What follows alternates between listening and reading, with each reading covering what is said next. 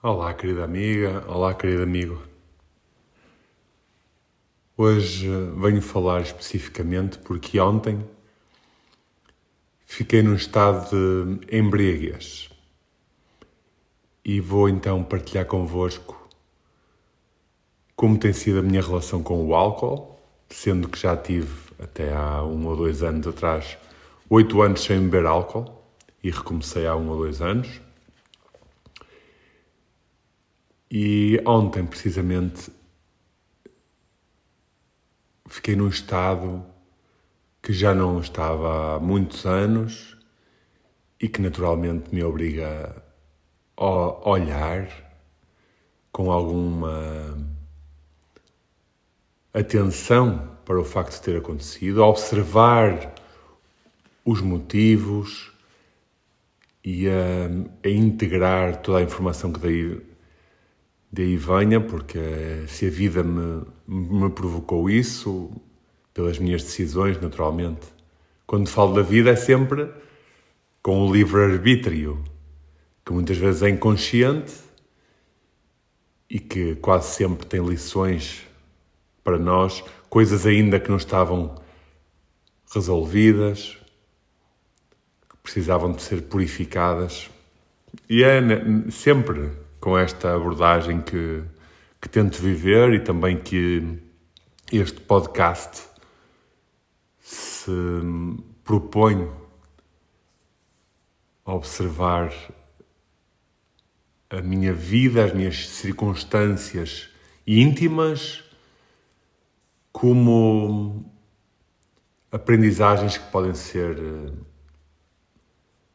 extrapoladas para cada um dos que está a ouvir mesmo que não sirva diretamente para a compreensão de pessoas que estão à sua volta a quem possa ter acontecido algo semelhante, e mesmo como um treino de desenvolver a capacidade de observar as nossas próprias circunstâncias, de promover este lugar de observador que nos, que nos enriquece perante a nossa vida porque nos desidentifica, não nos retira responsabilidade, mas permite-nos, com alguma distância e equanimidade, evoluir, evoluir sempre.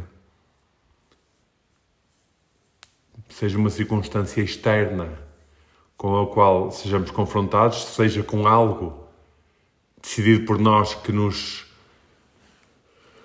que nos parecia no momento a melhor decisão, ou que foi por impulso, ou por uma emoção, ou por uma necessidade, ou um desejo, mas o certo é que tomamos essa decisão, ou por influência, ou por fuga a algo, e então a vida continua neste passo, neste passo, que nunca sabemos o dia seguinte, que nunca sabemos que lições é que a vida vai, tem para nos oferecer.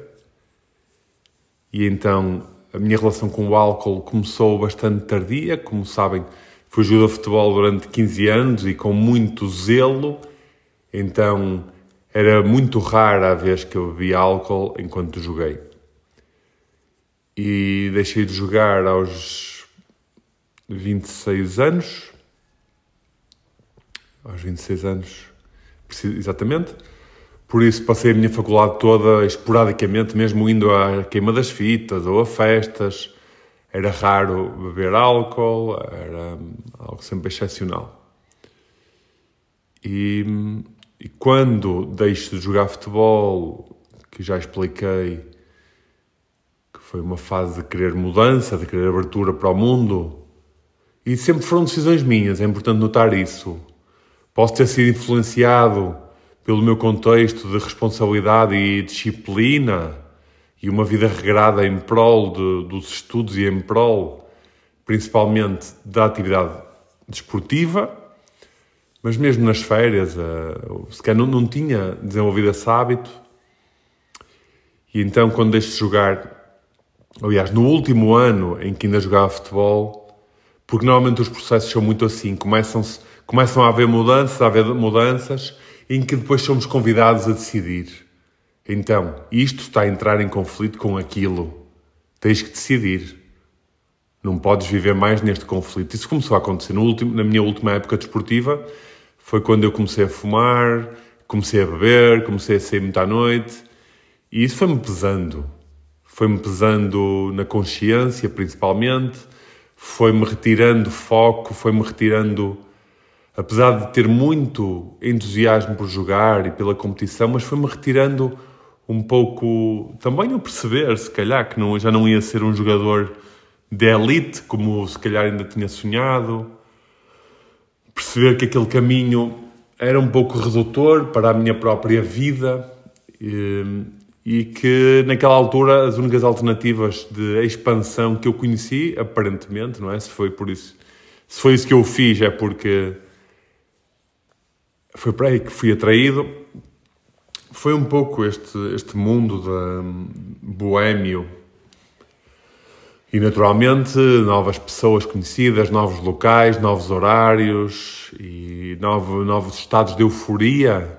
Uma euforia que eu conhecia com, com uma relação de namoro, com celebrações familiares, com um golo ou uma vitória e com bons resultados nos exames, com, com diversão, com uma viagem, com momentos de adrenalina, de atividades de adrenalina, mas então houve um convite e eu deixei-me atrair por isso, não é? E, e começo a beber e, entretanto, deixo de jogar porque o conflito interior não me permitiu mais isso. Foi um dos motivos, foi perceber eh, eu não, eu não estou em paz. E começo a beber e nesses anos seguintes, talvez nos seis anos seguintes, exploro muito esse mundo, mundo boémio. Claro que a minha mãe fez comentários como devias ter feito isto quando eras adolescente ou na faculdade e agora estás a fazer isto já tarde, fora de tempo, mas isso não existe. No limite, cada um tem o seu tempo, o seu processo e o seu crescimento. E, e claro que se eu tivesse feito isso mais cedo, uh, os pais porque querem o nosso bem, se calhar teriam dito outro tipo de comentários e a sociedade. E, e há aqui um ponto importante: é que eu exponho-me, como já perceberam, aliás, este podcast é um exemplo vivo disso. Eu exponho-me perante a vida, eu exponho as minhas vulnerabilidades, fragilidades e o meu processo perante quem quer, quem gosta de aprender com a história de outros com a história mais verdadeira de outros, que é o que eu tento fazer aqui. É, é sempre à luz da percepção do meu agora, não é? Que, que tem memória, mas que só consegue falar a partir do agora. E exploro muito as saídas à noite, o beber, e fico alcoolizado muitas vezes. Há ali períodos em que tenho fins de semana. Eh, aliás, eu, eu estou a trabalhar. Na altura trabalhava num banco, trabalhava. Tive aí meio. Quando deixei de jogar futebol, tive meio ano sem trabalhar. Depois trabalhei num banco, depois trabalhei no, numa empresa. E lembro-me que entrei naquele registro de à segunda-feira pensar o que é que eu vou fazer no fim de semana seguinte, viver de fim de semana em fim de semana e sair à noite à quarta-feira, e às vezes à quinta, e às vezes à sexta, e às vezes ao sábado. E hum, explorar muito o, os vinhos, comecei a, a, comprar muitos vinhos diferentes, a comprar muitas cervejas diferentes, a sair a, a ir a festas com, este, com esta envolvência de, de álcool, com, a sentir a libertação do álcool, porque foi evidente para mim que a minha, a minha disciplina enquanto estudava e jogava futebol, apesar de ter muita liberdade e, e até à vontade, mesmo com as questões alimentares que já referi aqui noutro, noutro episódio, o álcool trouxe-me o que eu hoje continuo a assistir à maior parte das pessoas, trouxe-me liberdade para ser de forma mais descontraída, relaxada, que é o que nós sabemos, o álcool ativa o nosso, ou melhor dizendo, não é, não é bem ativo o lado emocional ou, ou o sistema parasimpático, é mais ao contrário, retira poder ao sistema simpático, ao, ao cérebro intelectual, retira essa dominância e naturalmente que vem vem mais relaxamento, vem mais menos filtro mental, vem, vem menos os nossos, os nossos filtros, que é o que é que vão pensar de mim, isto é um mau comportamento, eu devia fazer isto ou não devia. Isso aí, esses filtros caem, como o álcool, e as pessoas ficam mais soltas e livres. Isto é um processo que é, que é evidente e que possivelmente muita gente pode não, não, ter, não ter consciência de que é, que é isso, que é por isso que acontece, mas quase sempre procuram este estado de relaxamento e espontaneidade que quando a mente está muito ativa não têm. Porque há muito, muito auto-julgamento, muita preocupação da apreciação pelos outros, muita, muito receio do julgamento dos outros, etc. Então, neste âmbito, eu sem perceber muito bem isso, mas bebia muito álcool, sentia-me mais livre. Nas discotecas dançava e cantava, e muitas vezes ia para as discotecas com os meus amigos, mas ficava sozinho no meio da pista só a curtir por mim. Muitas vezes comecei a sair sozinho, e eh, estou a falar de sozinho noites inteiras, de seis ou sete horas só a beber e a dançar. E era o meu momento de libertação, era o encontro comigo. Eu, o, o encontro comigo próprio era na noite e, e, também em casa. Começou depois também, comecei a beber muito durante o dia, principalmente quando tinha folga, aos fins de semana. E explorei muito esse estado ao longo do dia. Ia bebendo, tentando, eu vou dizer premeditadamente, manter-me naquele estado. Ou seja, não ficar excessivamente alcoolizado, mas também não me permitir ficar no, no lado racional demasiado.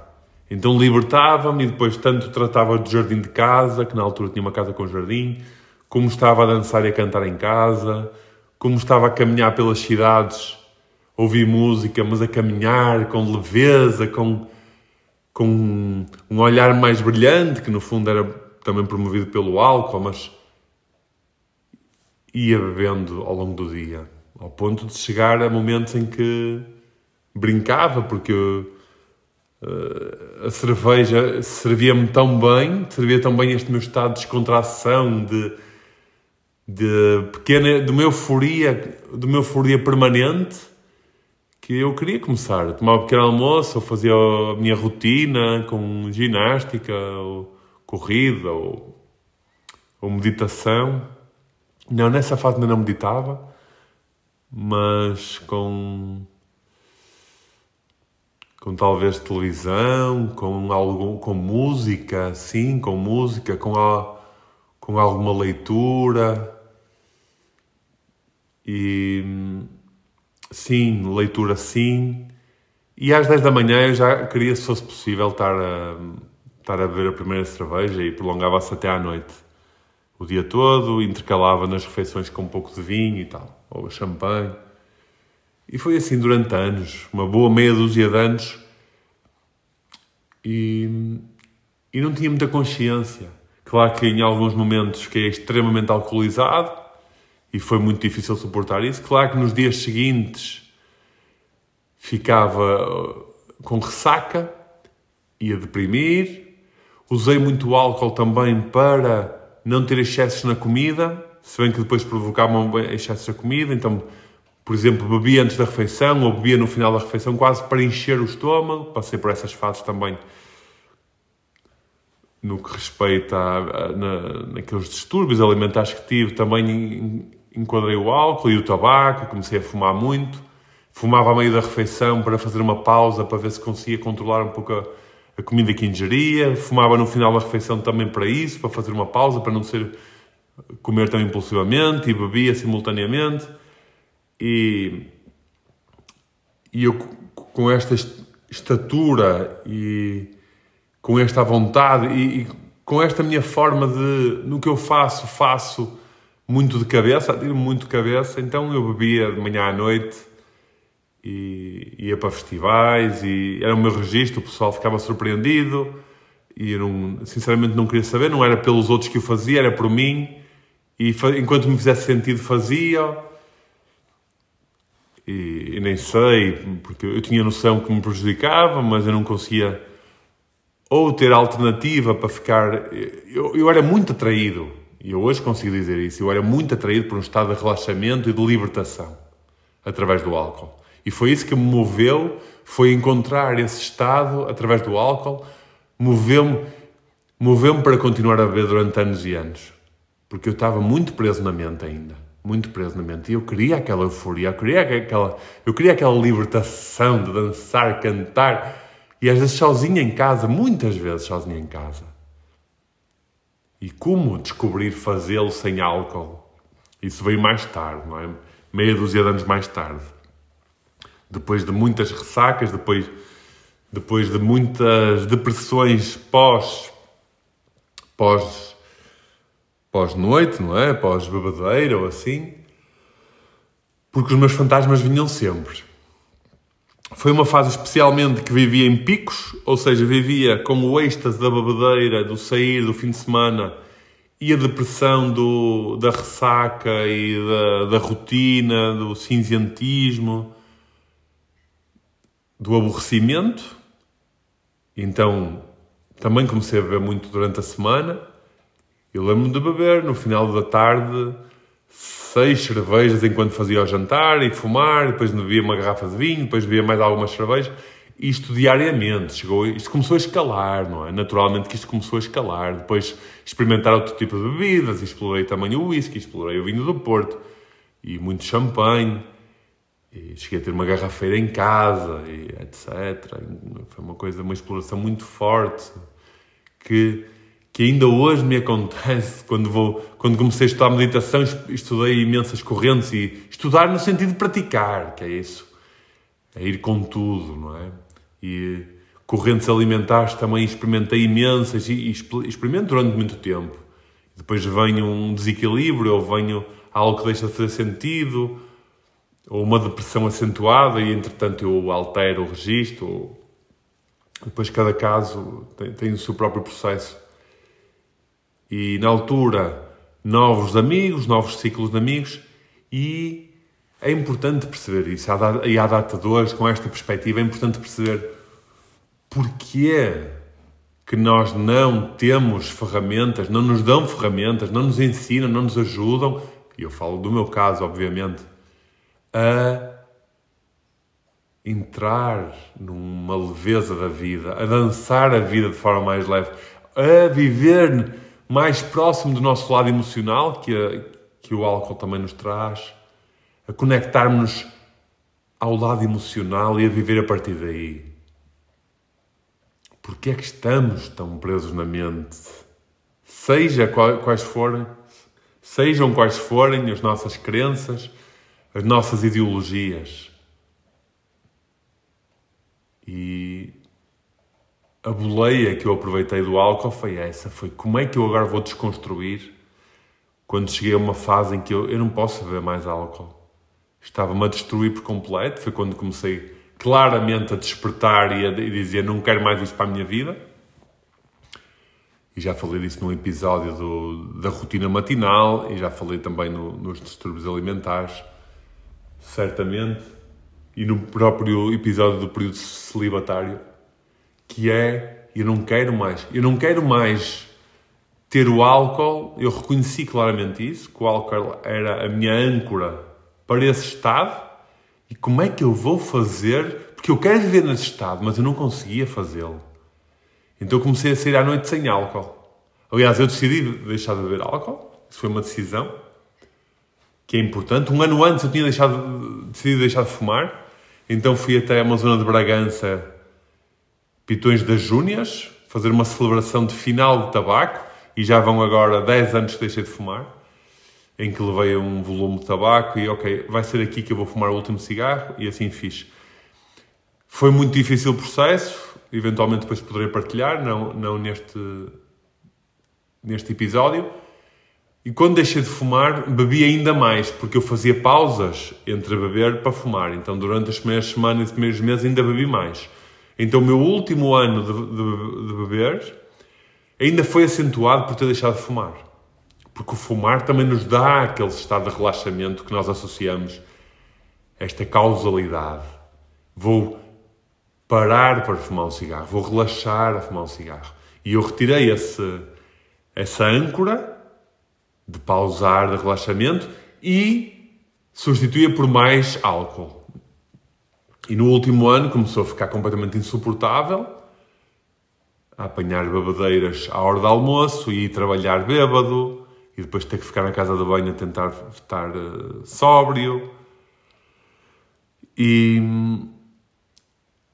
e estar ansioso por chegar ao final da tarde para poder beber sem fim estar ansioso por chegar a sexta-feira e poder beber sem fim durante dois dias. E foi assim. Até que também tomei a decisão, quase um ano depois, ou praticamente um ano depois, de deixar de beber.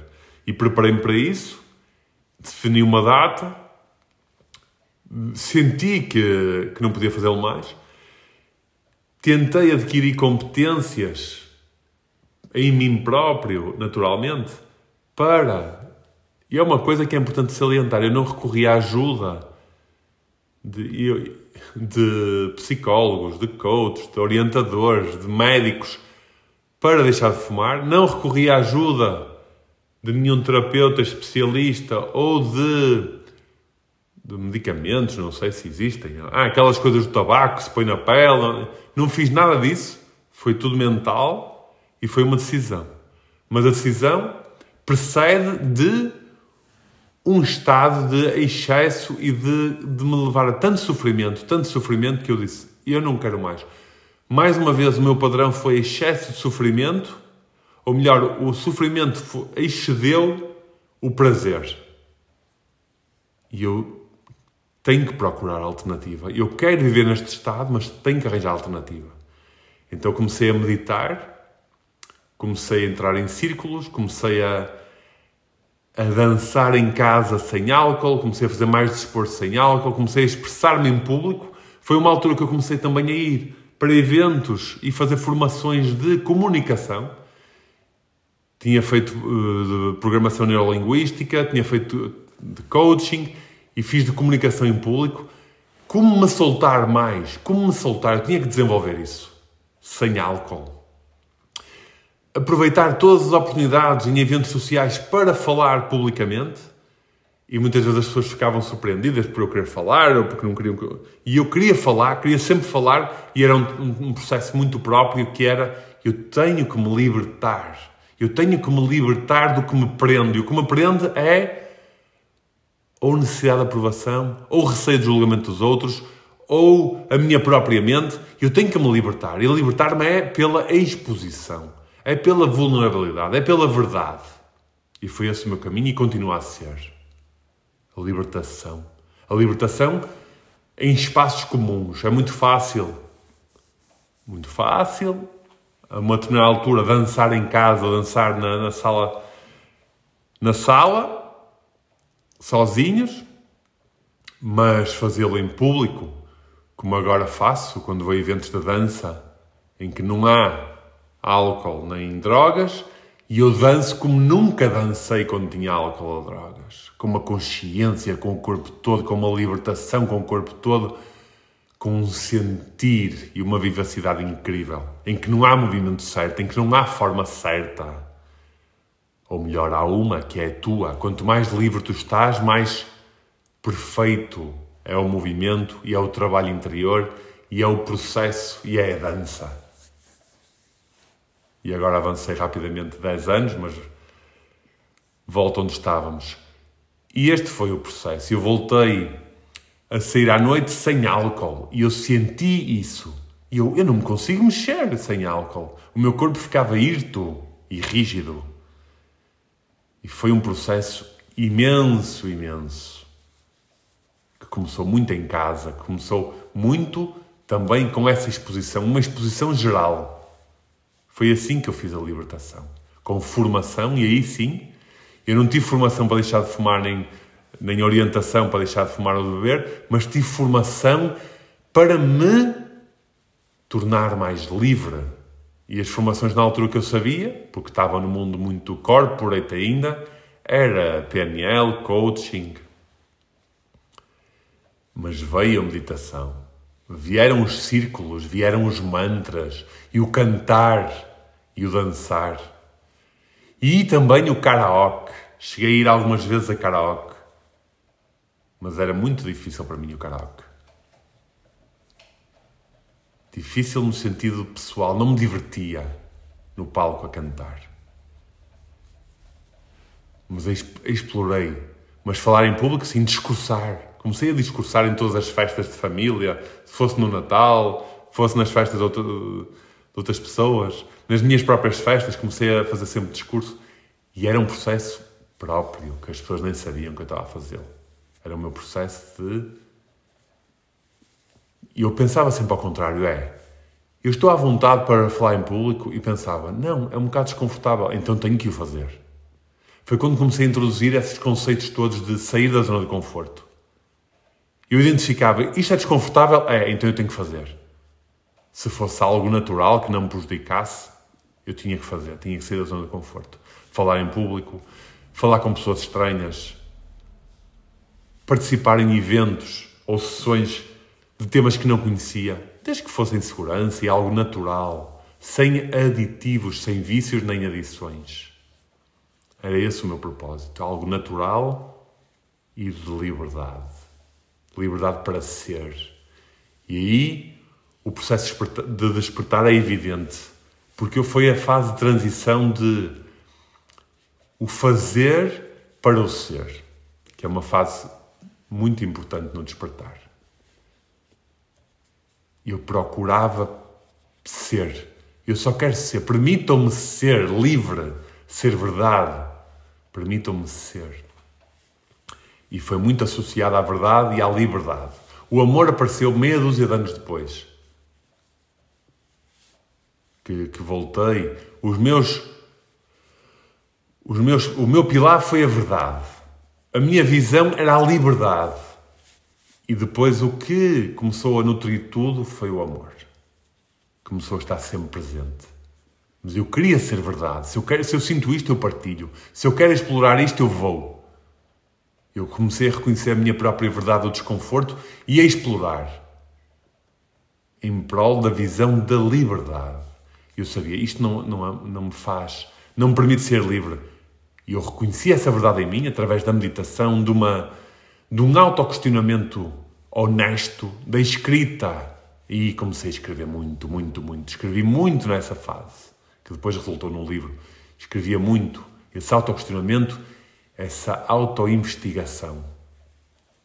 E depois a namorada que tinha na altura e os amigos que, entretanto, comecei a ter nessa altura promoviam também esse autoquestionamento, permitiam as partilhas mais íntimas, as questões mais íntimas. O porquê, o porquê, o porquê. Eu perguntava, perguntava, perguntava. Perguntava-me a mim e perguntava aos outros. E era um pouco intrusivo às vezes, um pouco invasivo. E tive pessoas que se afastaram logo porque não queriam as minhas perguntas. Eu não tinha noção disso. Porque para mim, naquela altura, era só o que eu queria, era tentar perceber o porquê das minhas atitudes, o porquê de eu ter restrições, limitações e, e medos e receios, o porquê disto, eu não quero ter isto. Eu reconheço que tenho isto, eu não quero ter isto, então vou fazer tudo para me libertar disto. E estava cego por, por fazê-lo. E decidi deixar de beber.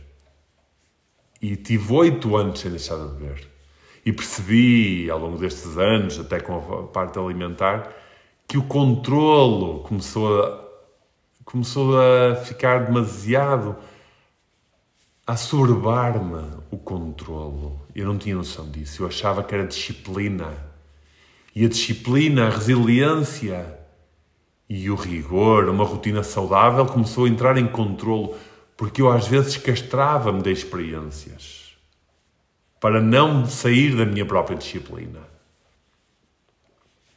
Então nem sequer brindava, nem sequer molhava os olhos, porque eu tinha decidido deixar de beber. E depois de deixar de beber, é importante que seja referido, foi quando eu também fiz uma passagem para uma alimentação, um estilo de vida mais natural e saudável. E o saudável não se, não se coordenava com a bebida, com o álcool. E durante alguns anos, aliás, durante bastantes anos, eu bebia cerveja sem álcool. E cheguei a beber vinho sem álcool durante um ano e durante bastantes anos bebia cerveja sem álcool. Eu lembro fui a um casamento de um amigo em que bebi, não sei, 10 ou 20 cervejas sem álcool, que aquelas cervejas depois, até acho que aquela no caso tinha até 0.5, por isso era uma ilusão que eu estava ali, mas pronto, era sem álcool. E bebia quando estava com amigos e comprava para casa cerveja sem álcool e sem glúten. Cervejas de 3 euros. E era, por isso a questão natural assistia-me muito. Daí a cerveja sem álcool e sem glúten. Que me era, segundo os meus parâmetros na altura, era o que, o que eu me permitia. E tive assim durante anos. Depois há três ou quatro, pai, três anos, dois anos talvez, dois anitos.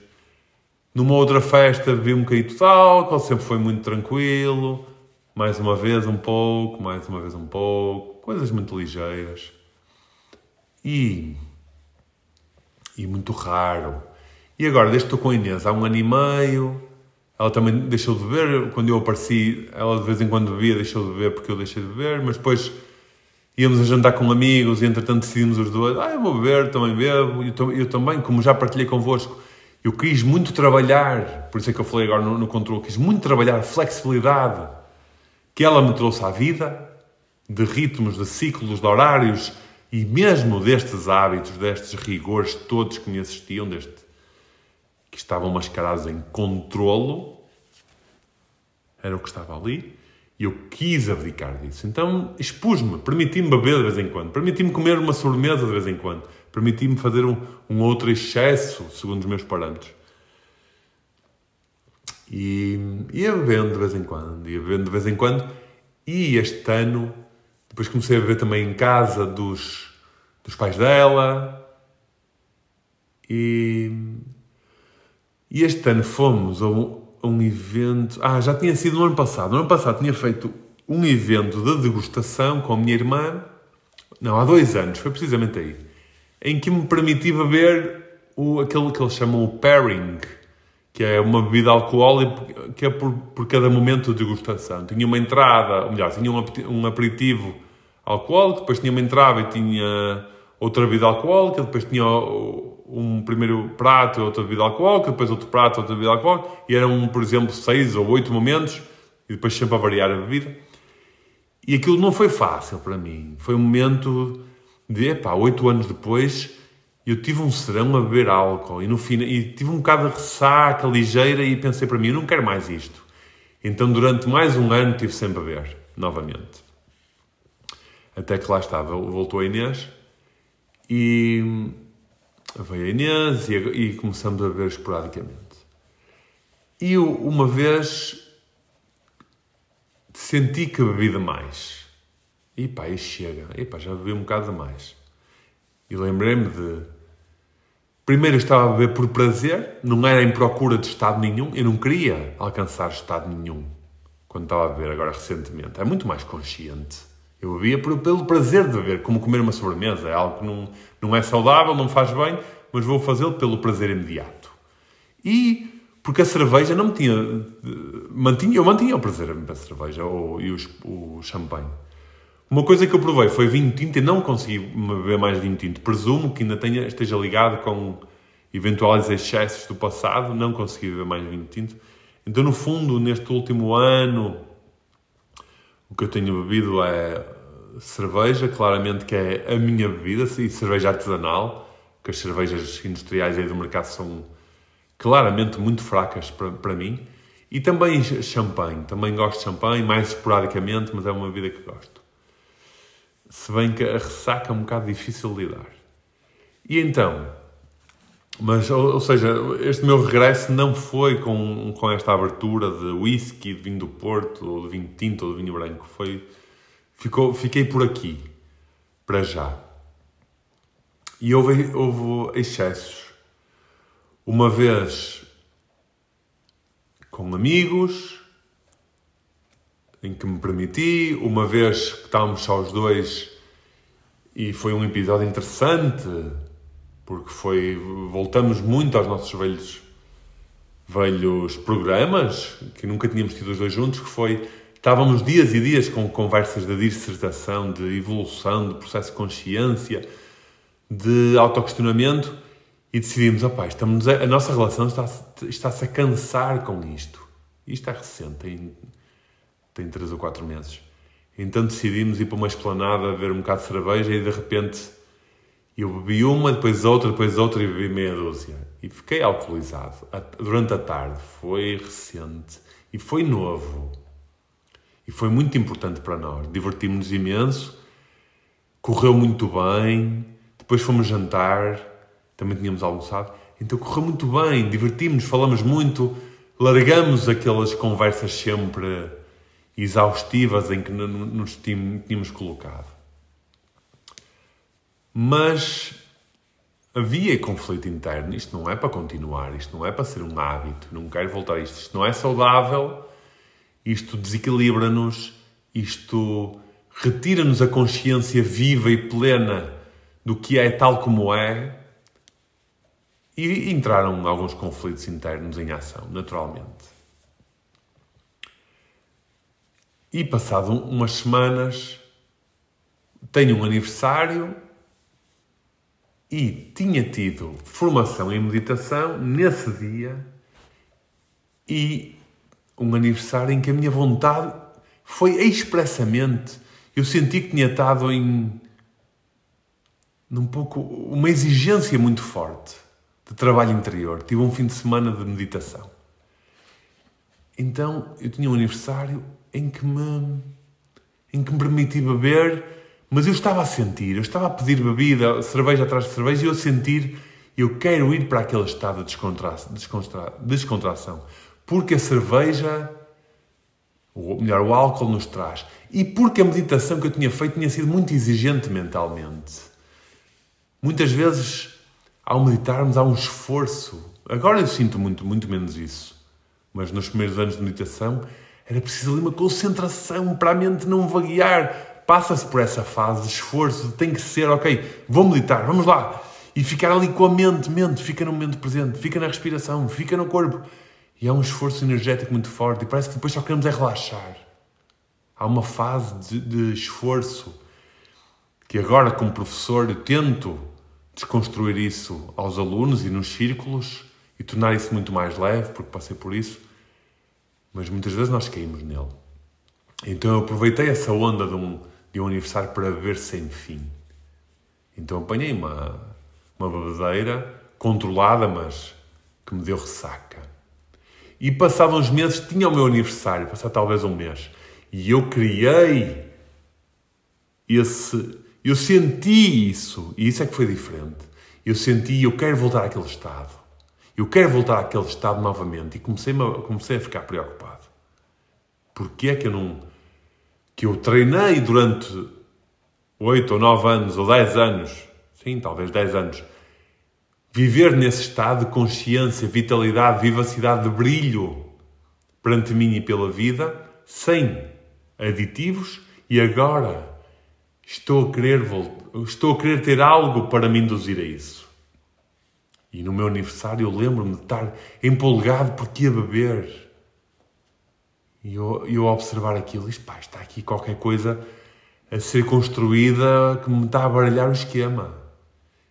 Está-me a baralhar o esquema. Eu estou com expectativa de algo, estou com desejo de algo. O que é que despertou em mim aqui novamente? E já vou chegar ao momento de ontem que a grande diferença foi que eu não queria chegar a esse estado. Eu tive um fim de semana de também em que orientei um ciclo, um melhor, um círculo, que foi muito intenso. No dia a seguir fui a uma ecstatic dance, foi muito intensa. E depois fui relaxar e estava só a caminhar pela cidade. E vi uma cervejaria e, ah, vou beber uma cerveja. Estava, mas eu já estava Imaginem um trabalho de dois dias de orientação, de meditação, de círculo de libertação e depois de ecstatic dance com cerimónia do cacau.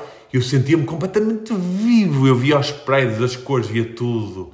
eu dançava, eu.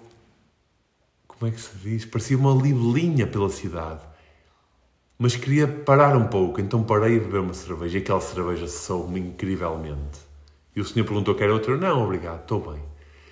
Eu só queria sentir o prazer. Eu não queria alterar o meu estado. Eu só queria manter-me naquele estado e sentir o prazer. E cada gol da cerveja é potenciado vezes 10 em termos de prazer. E o que aconteceu é que eu senti-me bem lá. E passado um pouco pedi outra cerveja. E passado um pouco pedi outra cerveja. E passaram 3 horas e eu ia jantar e acabei por não jantar e beber cervejas. Não fui à casa de banho, não me levantei do sítio onde estava Estive a fazer conteúdo, estive a fazer um vídeo, estive a escrever e eu só queria beber cerveja. Não era para me alterar o estado, mas sim para sentir o prazer de cada golo, como se fosse uma microdose de prazer. Cada golo era uma microdose de prazer, porque eu sentia muito. E depois eu observava muito o que estava naquele bar a acontecer, as pessoas a chegar, as pessoas a ir, o, o dono do bar, e era um bar claro, com luz, com plantas então eu senti-me bem ali. O que aconteceu foi que depois, quando me levantei, passado três horas, depois de bastantes cervejas, eu fiquei num estado de sofrimento atroz. Eu estava super enjoado, só apetecia vomitar, tive muita dificuldade em caminhar. E eu, o que é isto? E enquanto que eu no meu aniversário, um mês antes, tinha decidido, eu não quero voltar àquele estado de ressaca, e eu não quero não quero voltar a ter aquele desejo, ou melhor, não quero ceder à vontade de ter aquele desejo de apanhar uma madeira para, para estar relaxado. Eu sei relaxar para mim próprio. Eu trabalhei durante 10 anos para o fazer, para me libertar. Eu vou a, eu vou a dança sozinho, sem álcool, sem nada, e liberto-me por completo. Eu sei que não preciso disso. Por isso, relembrou-me o aniversário que tinha tido um, de uma amiga e o meu próprio aniversário e mais um outro evento relembrou-me: eu não preciso disto, eu não quero mais isto. Então, durante estes últimos meses, bebia de vez em quando uma cerveja, bebia algo muito, eh, até excepcionalmente. E depois aconteceu isto ontem, que me faz vir aqui partilhar convosco com esta observação. E também está agora no momento de vos perguntar o que é que, o que, é que vocês fazem para relaxar. O que é que tu fazes para relaxar por ti próprio? Que, é, que trabalho é que tens feito? Tu consegues dançar, ser livre sem algo, sem o copo na mão, como se diz. Tu consegues reconhecer essa verdade e, e fazer o trabalho em prol da libertação a partir do trabalho interior, a partir dos círculos,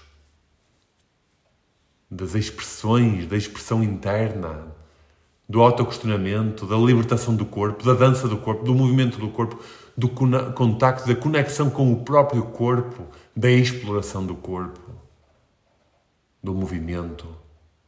Nós não precisamos de algo externo a nós. E ontem veio muito sofrimento.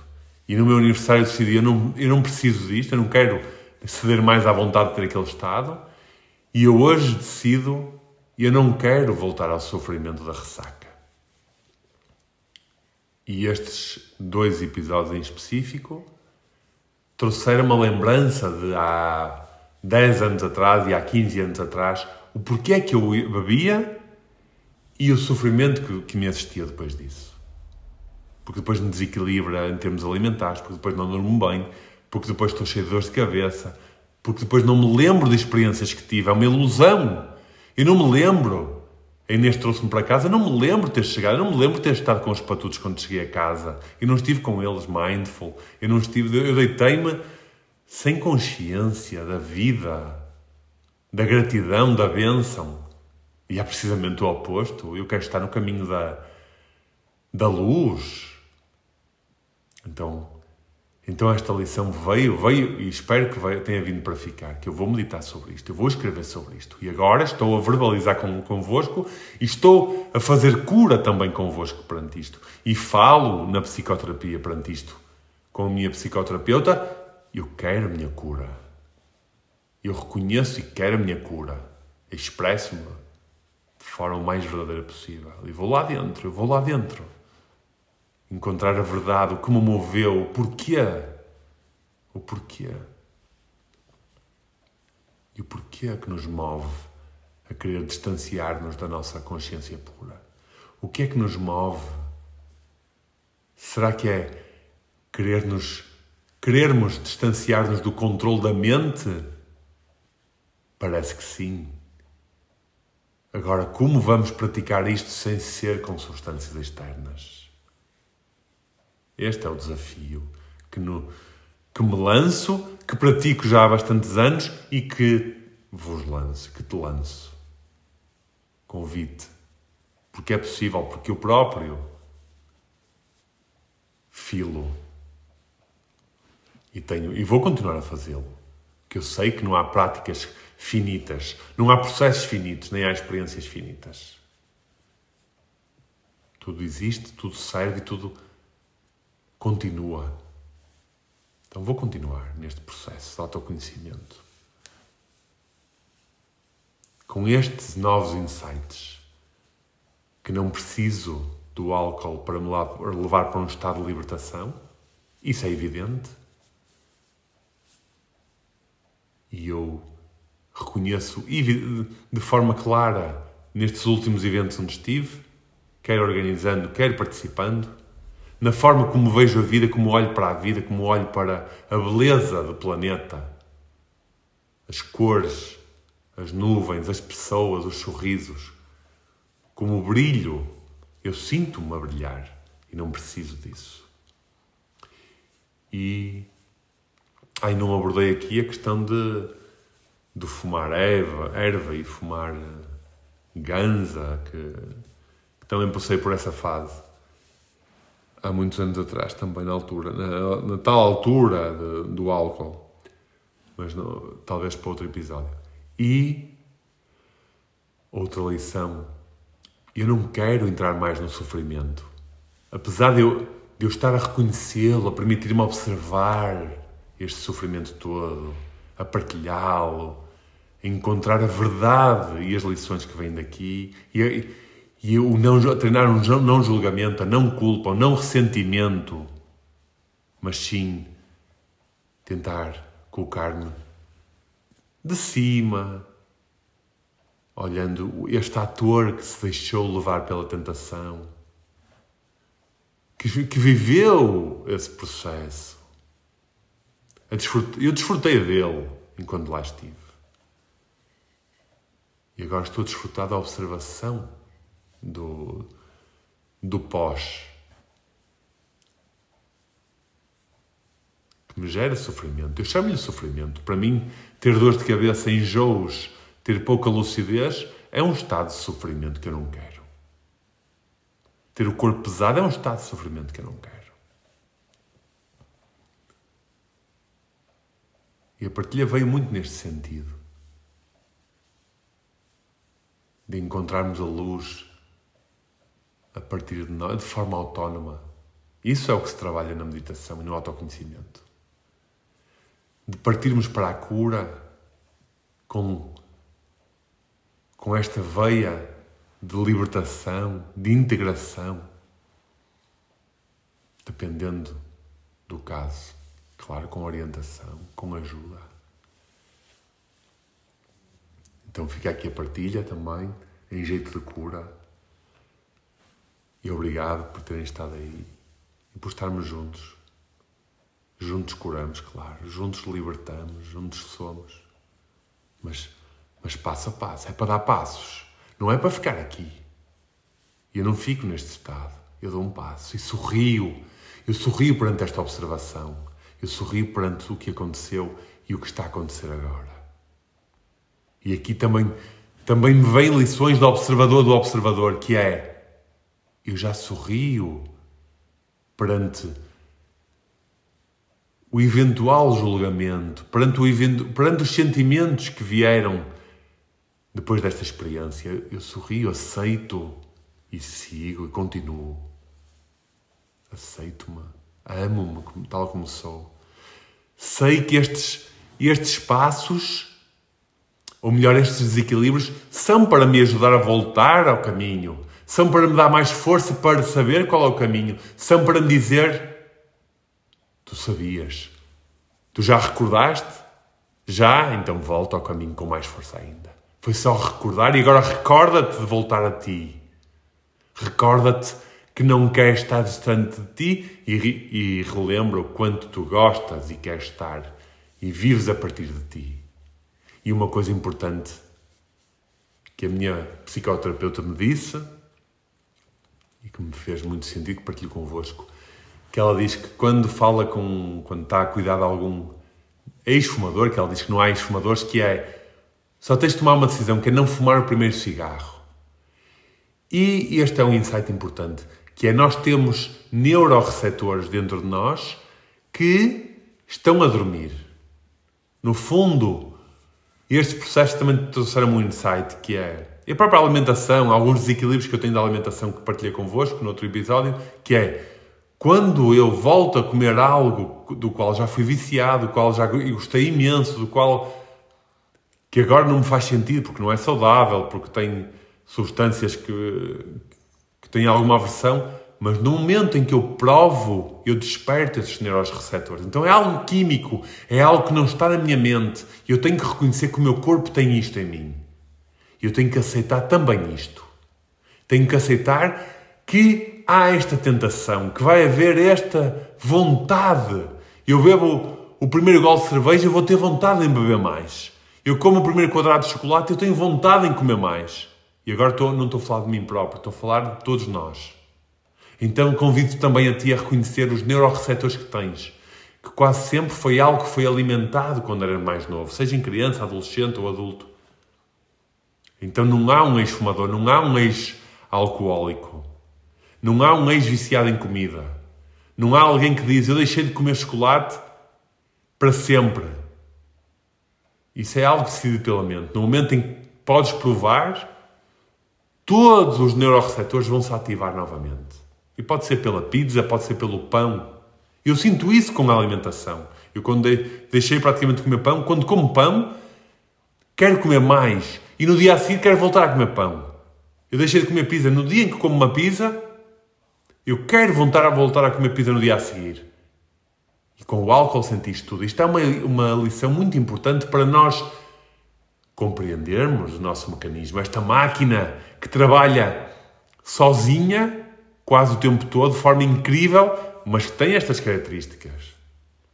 Que é mágica, mas que tem estas características que é importante entendê-la. E então, também isto suaviza o nosso próprio auto-julgamento e a, aumenta a aceitação. E nos, esta tomada de consciência é fortíssima porque nós sabemos é isto que vai acontecer. Eu já sei que é isto que vai acontecer. No primeiro gol de cerveja vou ter vontade de beber mais cerveja, porque eu já fui viciado em cerveja e eu adoro cerveja. No primeiro quadrado de chocolate, eu vou ter mais vontade de comer chocolate, porque eu já fui viciado em chocolate e eu adoro chocolate. Este não é um exemplo melhor para mim. Por isso é que há pessoas que são viciadas em coisas e outras não. E por isso é que há pessoas que, que quando nós somos viciados, é importante, são estes neuroreceptores que nos dominam. Eu já passei por vícios. E de vez em quando ainda tenho que fazer muito esforço para não cair na tentação. Eu já passei por fase em que não podia estar em casa porque senão não conseguia resistir a ir ao, ao frigorífico, por exemplo, comer. E era um esforço enorme estar ali, um conflito interno enorme. Então é importante perceber, não é só mental, é algo químico que está dentro de nós. Porque eu falo com pessoas viciadas e elas dizem-me, eu gostava de não ter isto. É o lado racional. Mas depois, quando o fazem, são dominadas por, por pelos seus processos internos químicos que as dominam. E eu só conheço isto é, com esta superfície, mas para mim já é muito muito valiosa esta informação. E convido-vos a explorá-la, principalmente se tu tens algum vício, se conheces alguém com algum vício, dá-lhe este insight. É algo natural, está dentro de ti. E pode ser ancestral, pode ter sido herdado. Por exemplo, a questão alimentar, eu tenho uma uma noção que há aqui uma herança, uma herança familiar, forte, fortíssima. Eu, então, se calhar, o convite que me foi feito é quebrar, ou melhor, curar este ciclo. Curar este ciclo que já veio da herança. Curar de uma vez por todas, cortar, terminar este ciclo de vício. Está feita a partilha, meus caros amigos. Um abraço com todo o amor. Até já.